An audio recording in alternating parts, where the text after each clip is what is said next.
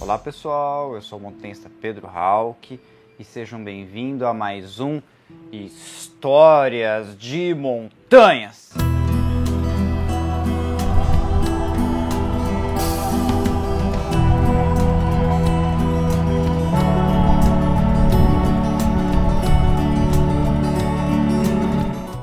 Bom, galera, vocês conhecem bem o Aconcagua, né? Montanha mais alta dos Andes, montanha mais alta de todo o continente americano, montanha mais alta do hemisfério sul. Seria a montanha mais alta do mundo se não existisse Cordilheira do Himalaia. E a montanha mais alta da Argentina também. Então, assim, são vários atributos que fazem da Aconcagua uma montanha famosa e não é de hoje. Então, você bem sabe que o Aconcagua foi conquistado, ou seja, a primeira vez que ele foi escalado foi no ano de 1897, por uma expedição liderada pelo montanhista Edward Fitzgerald e o cume alcançado pelo guia suíço Matthias Zübrigen, a qual tem até um artigo sobre ele lá no portal Alta Montanha. Galera, o vídeo de hoje eu vou falar de expedições nessa famosa montanha que deram errado. Na verdade, elas deram muito errado, porque eu vou falar das expedições que levaram pessoas a óbito. Eu sei que é um pouco funesto, um pouco uh, ruim, né, falar de mortes, mas é, essas mortes que vêm acontecendo na Concagua, elas geraram estatísticas, geraram histórias que sim, é interessante a gente conhecer um pouco mais sobre elas até mesmo para não repeti-las, tá certo?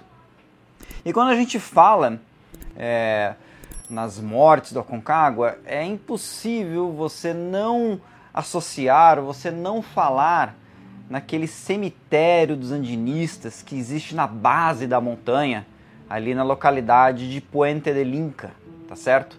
Quem já passou por Puente del Inca é um local turístico que fica do lado da estrada nacional número 7, que liga Mendoza, na Argentina, Santiago, no Chile. Né? Lá tem um relevo kárstico. O que é relevo kárstico, Pedro? Isso é de geografia. Relevo kárstico é relevo que tem é, cavernas, tá certo? Então existe carbonato de cálcio que formou cavidades. Então tem aquela, aquela tal daquela ponte, né? Que é uma ponte natural, que inclusive já foi usada na época dos uh, libertadores ali do, que deu a guerra de independência do Chile, tá certo? E aquela região, é, se você prestou atenção, se você for para lá, você vai observar que ao longo dessa estrada você passa, você cruza pelo que sobrou né, de uma falecida ferrovia. Né? Você veja que até a ferrovia naquela região já, já bateu as botas. Não é? E é exatamente por conta da existência dessa ferrovia que ali houve os primeiros mortos naquela região. Essa ferrovia, gente, ela ligava Mendoza a Santiago no Chile. Ela foi construída no século XIX. E evidentemente que as construções do século XIX despendiam de muita mão de obra. E se você leva muita gente para altitude, num local como aquele, que faz frio, né? que tem problemas com a própria altitude, então é, é óbvio que coisas aconteceram de maneira errada. E exatamente esse cemitério, que é o chamado cemitério dos andinistas do Aconcagua, ele não começa como um cemitério de andinistas, mas sim cemitério ferroviário. Era um cemitério das pessoas que trabalhavam na construção da ferrovia, faleceram e não tiveram seus corpos reclamados. E olha só que coisa curiosa, né? Que demonstra que sempre essa região teve muita relação com a própria Concagua, com as histórias das escaladas da Concagua. Quem inaugurou esse cemitério, não, não foi o Odorico Paraguaçu. Quem é, inaugurou esse cemitério foi o médico Edward Cotton, no ano de 1908. O Cotton, ele era o médico da expedição do Fitzgerald, da expedição que resultou na conquista do Aconcagua em 1897. O Cotton ele acabou tendo a oportunidade de trabalhar como médico em Ponta de Inca é, no começo do século XX, porque estava é, acontecendo uma epidemia é, de difteria. E aí então ele trabalhou para auxiliar os trabalhadores da ferrovia. E o próprio Cotton é, acabou é, adquirindo a difteria e falecendo em decorrência dela. Olha só que coisa é, curiosa. Mas o primeiro é, corpo de montanhista a povoar, ou seja, o primeiro corpo de uma montanhista que morreu ali e, e acabou sendo homenageado ali, ele foi com outro cidadão bastante ilustre. Foi de um cidadão, do montanhista de origem austríaca, de nacionalidade austríaca, que vivia na Argentina, chamado Hans Stepanek. Se você, se você já escalou na Argentina, você já foi no Cerro Plata, que é uma montanha vizinha ali próximo ao Aconcagua, que é outro clássico andino, você já deve ter olhado nas cartas topográficas, em livros, esse nome Stepanek. Porque lá no Cordão del Plata, lá vizinho ali do Cerro Plata, tem uma montanha secundária que tem este nome, que é o Cerro Stepanek, que fica do ladinho ali do Adolfo Cage. É um cume de 4 mil e poucos metros de altitude, que você atinge ele é, saindo da região dos refúgios, ou se não, saindo do acampamento Veguitas ou de Pedra Grande, no comecinho da escalada do Cerro Plata. O Stepanek, o Hans Stepanek, ele foi o conquistador do Cerro Plata. Olha que coisa curiosa. Ele conquistou o Cerro Plata é, no ano de é, 1925, né? mais precisamente no dia 21 de janeiro. E no ano de 1926, ele pegou e foi para Concagua. Então veja só, Stepanek é um cara coerente, né? Primeiro escala o plata, adquire experiência, faz um treinamento, vê como estão as coisas, e aí o cara foi para Concagua. Só que lá na Concagua as coisas não deram tão certo assim. O Stepanek ele acabou desaparecendo, nunca mais é, ficou um tempão ali desaparecido, e o corpo dele foi encontrado 10 anos depois, em 1936. E ele permaneceu na montanha, o corpo dele, até 1946. E olha que coisa curiosíssima. A pessoa que encontrou o corpo do Stepanek em 1936 acabou falecendo alguns anos depois e de uma maneira muito trágica. É, estou falando dessa pessoa que encontrou o corpo de Stepanek. O outro é um outro uh, montanhista de origem germânica, né? O Hans uh, Jörg Link. O Link, ele na época, no começo da década de 40, ele havia se tornado um grande especialista no Aconcagua. A primeira vez que ele foi para Aconcagua foi no ano de 1936. E ele fez cume em 36, 38, 40, 42 e depois em 44. É, o Link, uh, ele acabou descobrindo lá o corpo do, do, do Stepanek né, em, em 36 e ele continuou indo para a montanha. Em 44, junto com a esposa dele, que era a francesa Adriana Bansi, junto com Albert Kneidl e o Walter Schiller, né, uma expedição com quatro pessoas, fizeram, empreenderam né, uma, uma ascensão até o cume da Concagua. Eles atingiram o cume, mas na volta desapareceram. E olha só que coisa curiosa. O corpo do uh, tanto do, do, da Adriana, do Schiller, do Albert, quanto do, uh, do Hans uh, Klink, do Hans Link, desculpe, foram encontrados no ano de 1946 e foram descendidos junto com o corpo do Stepanek. Se você for lá no cemitério dos andinistas, você vai encontrar as placas em homenagem a todos esses montanhistas que eu falei aqui, né? Começado pelo Stepanek, passando pelo Link, pela esposa dele e também pelo Schiller e o Albert, tá certo? E olha que coisa curiosa. O cara que fez a expedição para descer esses corpos, né? foi uh, o coronel da, do exército argentino, Valentim Julián Ugarte. O Ugarte era um cara assim muito experiente, ele organizou diversas, diversas expedições, né? E ele, assim, essas expedições eh, elas eram realizadas no estilo meio que militar, assim, com o chefe de expedição que determinava as funções de cada pessoa e tudo mais. E o Ugarte ele foi chefe de expedições várias e várias vezes, inclusive chefe de expedições estrangeiras, né, como na primeira expedição que levou o japonês ao cume da Concagua. Uh, o Ugarte, ele foi inclusive é, presidente da Associação Mendocina de Esqui e Andinismo, e ele até representou, é, chefiou uma missão, uma equipe de esquiadores em uma Olimpíada de Inverno é, que aconteceu na Europa na década de 50. Se você for lá no cemitério dos andinistas, você vai encontrar uma placa né, com homenagem ao Ugarte. Mas o Ugarte não morreu no Aconcagua, tá certo? Então, gente, é, lá naquele cemitério, você vai encontrar é, placas de montanhistas que faleceram no Aconcagua e algumas que são homenagens a pessoas que tinham relação com a montanha, mas que não morreram lá. E uma coisa curiosa é que de alguns anos para cá, é, o cemitério não vem recebendo corpos, tá certo? Porque esse cemitério, no começo, ele recebia os corpos, tá? É, mas, é, por conta do abandono daquele local, ninguém toma conta e tudo mais, começou a ter depredação. Teve gente roubando cruzes, roubando objetos metálicos e até mesmo profanando. profanando e então, uh, de uns tempos para cá, as famílias uh, decidiram não deixar os corpos lá. Então ele acabou virando um cemitério de homenagens, é só um memorial do que um cemitério propriamente dito, tá certo? Então, assim, essa é a curiosa história do cemitério é, dos andinistas. Mas, enfim, é, esse cemitério não está recebendo mais corpo. Então, é, acabou sendo mais mesmo um memorial. Uma coisa curiosa que você vai ver ali, que você vai ver algumas placas, por exemplo, tem uma placa bem curiosa lá da família Rubina, né?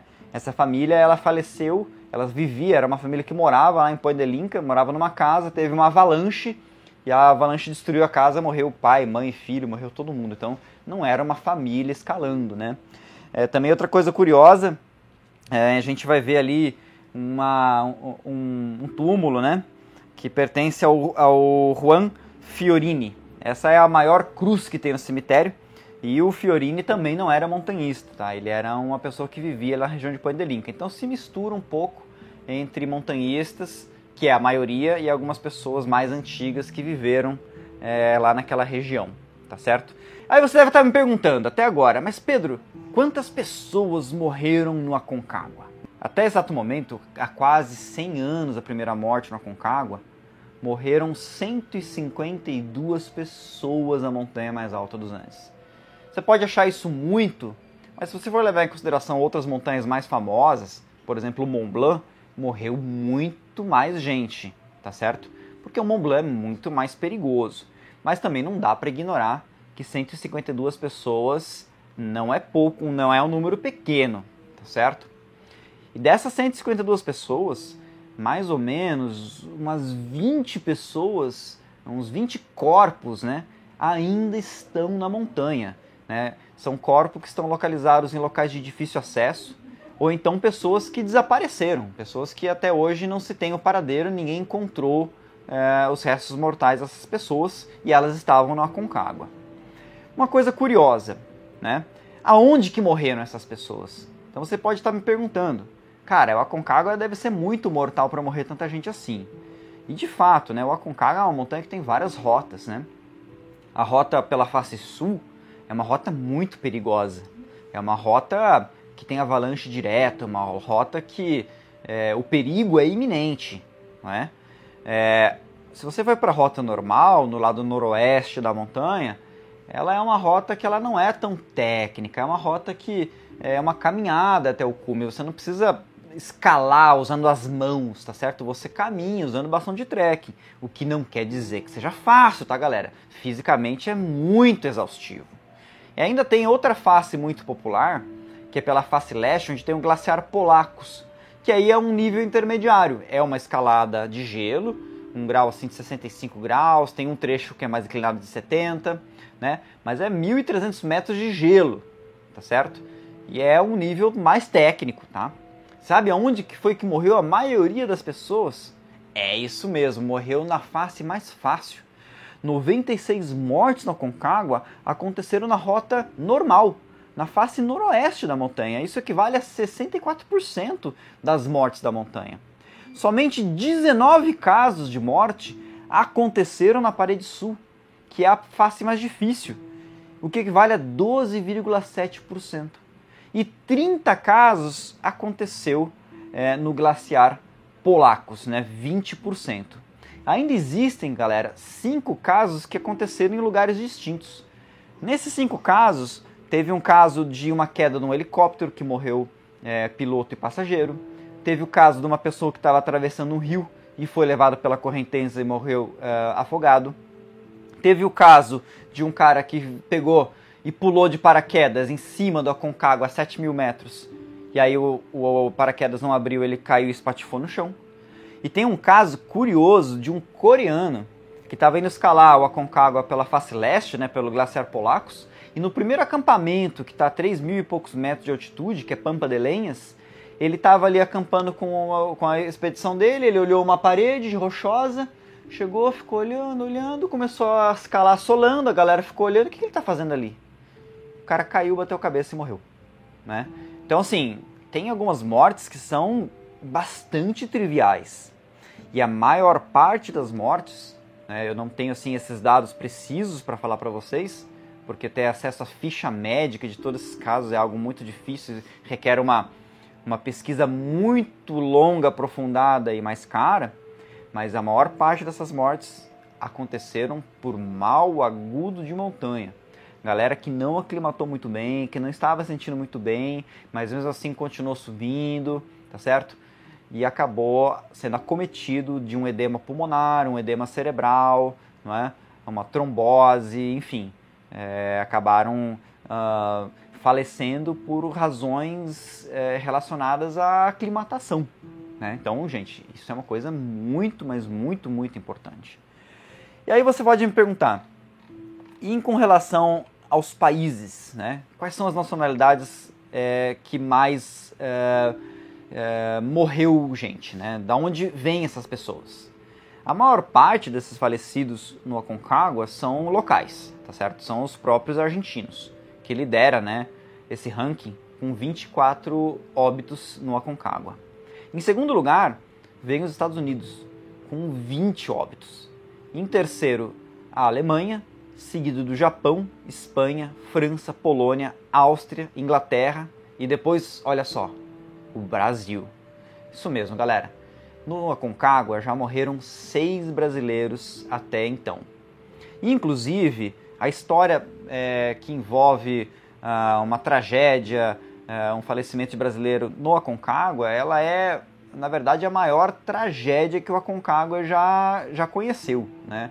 Tragédia em, em níveis de drama, né? porque eu estou falando daquela história do Mozart Catão com o Otto Leonardo e o Alexandre Oliveira. Eles estavam escalando a face sul da montanha e é, houve uma avalanche, né? O, o Mozart Catão, que foi, junto com o Valdemar Nakelvix, os primeiros brasileiros a fazer cume no Everest no ano de 1995. O Mozart Catão acabou sendo pego pela avalanche e o corpo dele desapareceu. E o Otton com o Alexandre ficaram pendurados por uma corda. E vivos e com o rádio na mão. E eles ficaram se comunicando com a base, né? E aí as pessoas puderam acompanhar eles é, começar a evoluir uma hipotermia e morrer quando veio a noite, né? Aí o outro lado do rádio silenciou.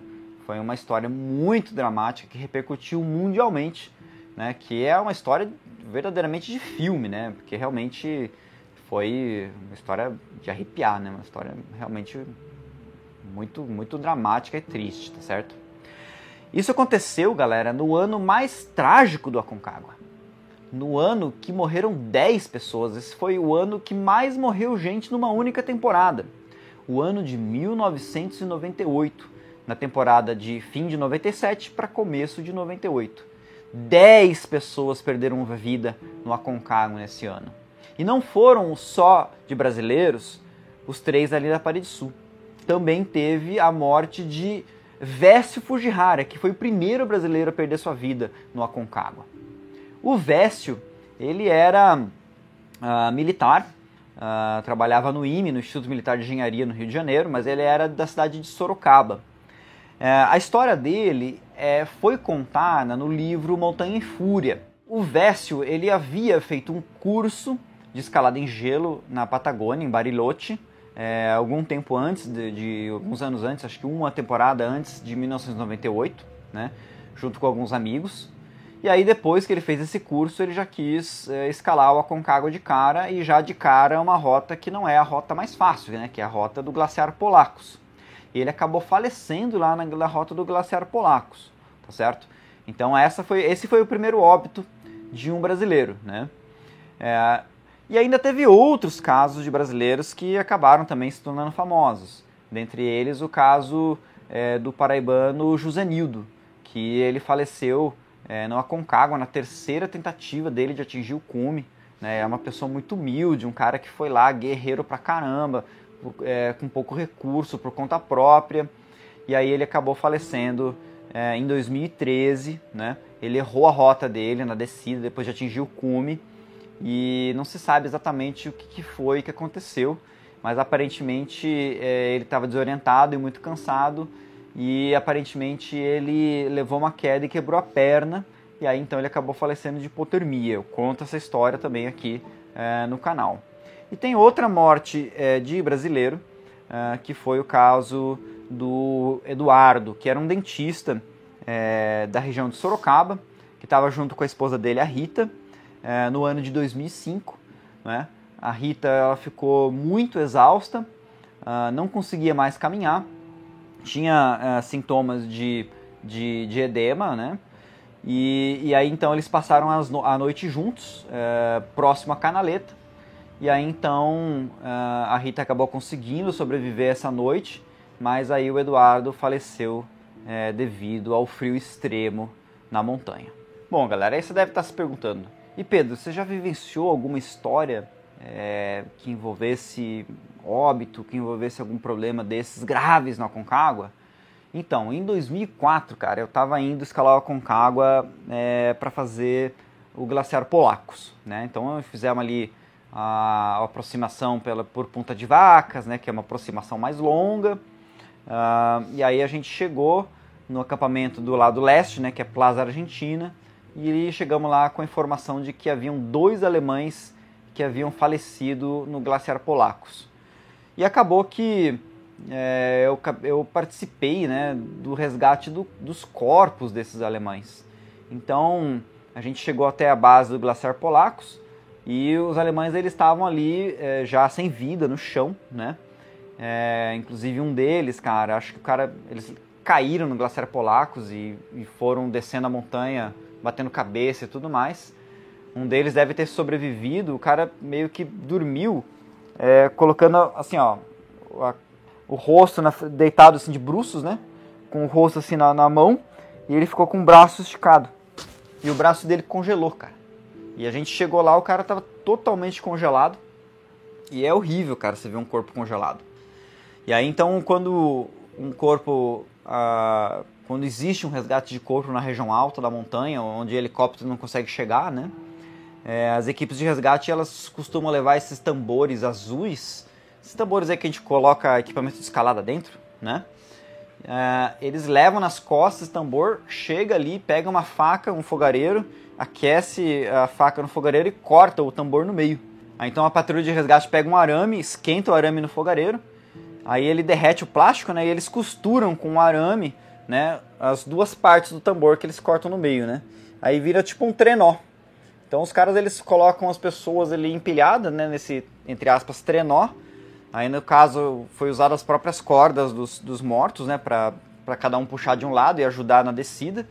E aí vai descendo o corpo arrastando, né, porque os caras eram muito grandes, né, então, putz, você carregar um corpo de 80 quilos, 90 quilos, cara, você precisa de muita gente, né.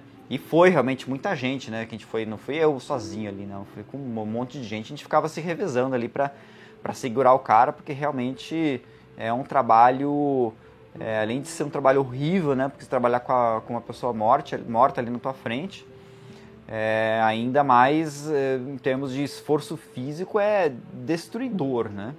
E aí depois o, o, os corpos é, ficaram ali em Plaza Argentina e eles foram removidos é, de, de, helicóptero, na escotilha do helicóptero ali na parte baixa. Né? Antes de existirem os helicópteros para fazer esse tipo de serviço, quem acabava fazendo isso eram as mulas. Eu não sei se é verdade essa história, quem me disse essa história foi um dos resgatistas da patrulha de resgate lá em, em 2004, tá? que dizia que antigamente, quando que tinha que remover as pessoas com a mula, você tinha que embrulhar o corpo para que a mula não percebesse que ali tinha uma pessoa morta, que senão elas empacavam, né? E também eles diziam que é um problema, porque como um corpo humano é muito grande, geralmente o pessoal lá é um, é, são pessoas adultas que vão ter mais que 1,70m, tinha que cortar a pessoa no meio. Então as pessoas quebravam o corpo congelado no meio para poder carregar na mula. Eu não sei se isso é verdade, tá bom, galera? E aí então, putz, era um show de horrores o cara me contou. Deve ser mentira, só pode ser lorota essa história, tá certo? Mas ainda bem que tem o um helicóptero, tá certo? Enfim, galera, também tive a primeira vez que eu fui lá pro, pro Aconcagua no ano de 2000 e, é, 2002, né? Também teve uma história parecida, é, que morreu uh, um, um, alemão, é, é, olhando aqui pelas estatísticas do, do, do, da página do Alta Montanha, é, deve ter sido esse Herbert Springer, tá? Que o cara ele morreu do coração, o cara ficou tão emocionado quando chegou no cume que ele chegou lá e, e acabou caindo e não conseguiram ressuscitar o cara, né? Outra história bem cabulosa, cara, de uma pessoa que morreu foi um pouco antes da, da, da pandemia, né? É, na última temporada antes da pandemia, que foi em 2020, tinha uma expedição russa escalando a Concagua. Os caras estavam chegando, indo para o cume, passando pela, pela travessia. E aí tinha uma russa, foi a primeira cidadã de nacionalidade russa a falecer é, lá no Aconcagua, que é a Nailia. Ela estava caminhando, cara, e aí desprendeu uma pedra. Essa pedra era muito pesada, ela veio rolando montanha abaixo. A Nália não ouviu, a pedra veio, pegou o pé de apoio dela e quebrou o pé dela. Mas assim, não é que quebrou, né? Quebrou mesmo, assim, separou. E ela morreu de hemorragia, né? Foi uma tragédia, a galera ficou horrorizada, né? E aí depois disso, uh, esses, esses russos, cara, foram, foram vistos, né? Eu tava guiando lá no, no, no Orros del Salado, e aí então tinha uns russos lá e os caras apareceram e eu falei assim, nossa, são da Rússia, vocês viram que morreu uma russa lá na, na Concagua? Ele disse, é, eu sei, era, era minha companheira. Eu falei assim, caraca, meu, a guria tá escalando com vocês, ela morre e vocês continuam o projeto para escalar aqui na América do Sul. Então é, cultura é cultura, né? É horrível essa história. E por fim, agora que retomou a, a, a pandemia, né, duas pessoas acabaram falecendo, né? O Cláudio Leonel Marengo, que era um militar argentino, morreu a 80 metros do cume, de causas desconhecidas, mas provavelmente deve ter tido algum problema de altitude, né? E depois o Dmitry Teslenko, né? Ou seja, mais um russo falecendo no Aconcagua. O Dmitry tinha 61 anos e morreu de ataque cardíaco, tá? Então, com isso, a gente chega nos 152 mortos é, na montanha. E aí, se você for dividir, galera, é, o número de mortos pela quantidade é, de temporadas, vai dar mais ou menos 1,7 mortos por temporada, tá certo? Então, assim, quase duas pessoas morrendo é, por ano no Aconcagua, que é o que refletiu essa última temporada, né? Totalmente fora do comum, né? Tem primeira temporada pós-Covid da montanha mais alta dos Andes, tá certo? Então a Concagua, ela é uma montanha que os problemas eles se intensificam, é? Então você tem que tomar muito cuidado. É uma montanha mortal? Eu não diria isso. É uma montanha que ocorrem acidentes, é minoria, levando em consideração o número, a taxa de sucesso, inclusive a taxa, o número de pessoas que ingressam na montanha, é, morrem bem poucas pessoas. Então dá para dizer né, que em termos relativos, a Concagua é uma montanha segura. Mas aprendendo com os números, o que a gente pode ver aqui, que você precisa realmente se precaver. Se seu sonho é escalar o Aconcagua, galera, então leve em consideração isso, que os problemas se potencializam lá em cima.